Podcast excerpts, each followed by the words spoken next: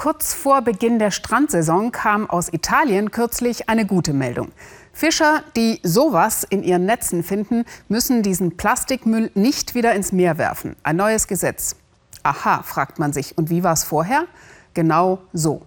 Ausgerechnet am Mittelmeer, dem dreckigsten aller Meere weltweit, durften italienische Fischer Plastikmüll nicht einsammeln.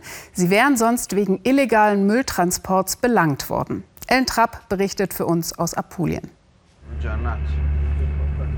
Es ist die tägliche Frühschicht. Um 4 Uhr fährt Gianni Colelli mit seinen Jungs raus aufs Meer. Die Colellis sind Fischer seit Generationen. Doch wer weiß, wie lange noch.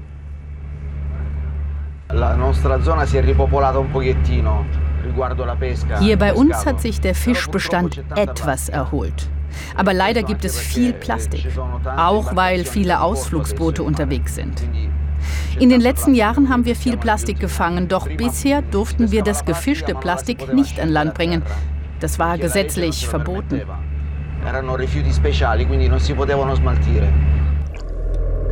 Doch jetzt ist alles anders.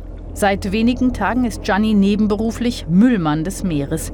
Wenn er jetzt Plastik im Netz hat, dann wirft er ihn nicht zurück ins Meer, so wie alle es bisher in Italien getan haben wegen des Vorwurfs von illegalem Mülltransport.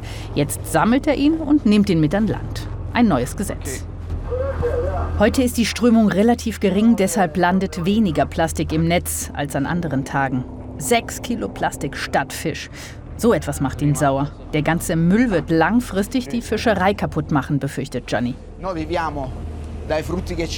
Wir leben von den Früchten des Meeres. Wenn es zu wenig zu fischen gibt, verdient man wenig. Hat Probleme, die Familie zu versorgen. Da sind dann die neuen Generationen, meine Kinder, die würden gerne Fischer werden. Aber das ist jetzt sehr schwierig. Das war früher einfacher. Da hatte man am Ende des Tages was verdient. Am Strand von Sardinien wurde kürzlich ein Wal mit 22 Kilo Plastik im Bauch an den Strand gespült. Er ist schlicht verhungert. Und auch in Apulien, Kanister, Verpackung oder Dosen, es ist alles dabei, kein Tag ohne Plastik. Wenn wir große Fische fangen, Schwertfische beispielsweise, dann werden die an Bord ausgenommen und dann sieht man oft, dass er Plastik im Magen hat. Das kommt öfter vor und gestern war eine Plastiktüte im Belüftungssystem. Sie hat es verstopft, der Motor war überhitzt. Gianni und seine Jungs sind Umweltschützer, auch weil ihre Existenz davon abhängt. Die Menschheit ruiniert sich selbst, ihren Planeten, sagen sie. Das erleben sie jeden Tag. Das Mittelmeer gilt als das schmutzigste der Meere. Die Italiener kapieren so langsam, dass sie was tun müssen. Mit diesem Gesetz, den Mülltransport zu legalisieren, will die italienische Regierung einen ersten Schritt tun, so der Umweltminister. Den Fischern, die mit uns zusammen dieses Projekt gestalten möchten, verleihen wir einen grünen Punkt. Das bedeutet, mit dem Fisch, den du gefangen hast, hast du auch dem italienischen Staat geholfen, das Meer zu schützen. Darüber hinaus gäbe es auch Steuergutschriften für Unternehmen, die umweltfreundlicher arbeiten möchten. Und der Umweltminister freut sich, dass auch Alternativen zum Plastik in Italien entstehen. Es gibt nämlich auch gute Nachrichten in Bologna zum Beispiel, in Italiens Norden. Das Unternehmen BioOn, ein ganz junges Team rund um Marco Astori, hat alles auf eine Karte gesetzt und 100 Jahre alte Forschungsergebnisse ausgegraben, um damit Bioplastik zu entwickeln. Uns wird attestiert, dass dieses Produkt in Pulverform schneller abgebaut wird als Zellulose, also Papier. Aber am Ende ist es immer Plastik. Damit kann ich jegliche Art von Objekt herstellen, das man heutzutage so kennt.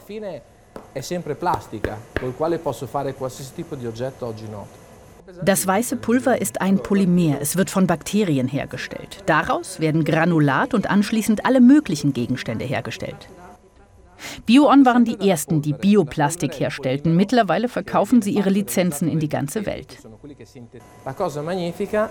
Das Wunderbare ist, dass dieses Biopolymer, wenn es im Wasser oder in der Erde verbleibt, durch andere Bakterien wieder zersetzt wird. Das heißt, es ist komplett umweltverträglich in der Natur.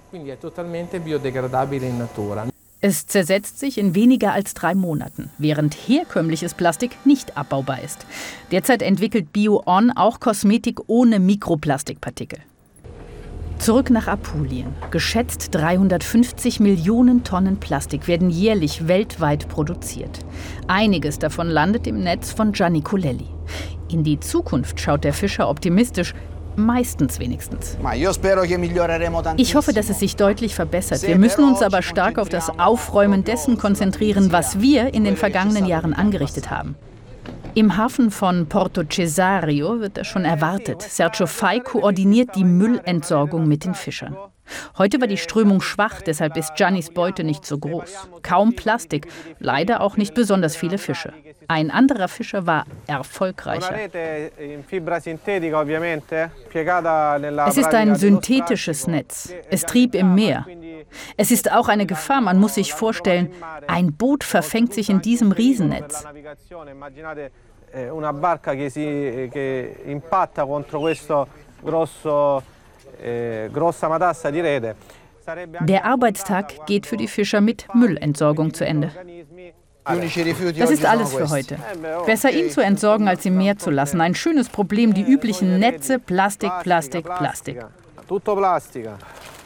Es war zwar nie Giannis Wunsch, als Müllmann des Meeres zu arbeiten, aber er tut es gerne, damit seine Kinder eine Zukunft haben, und zwar nicht nur als Fischer.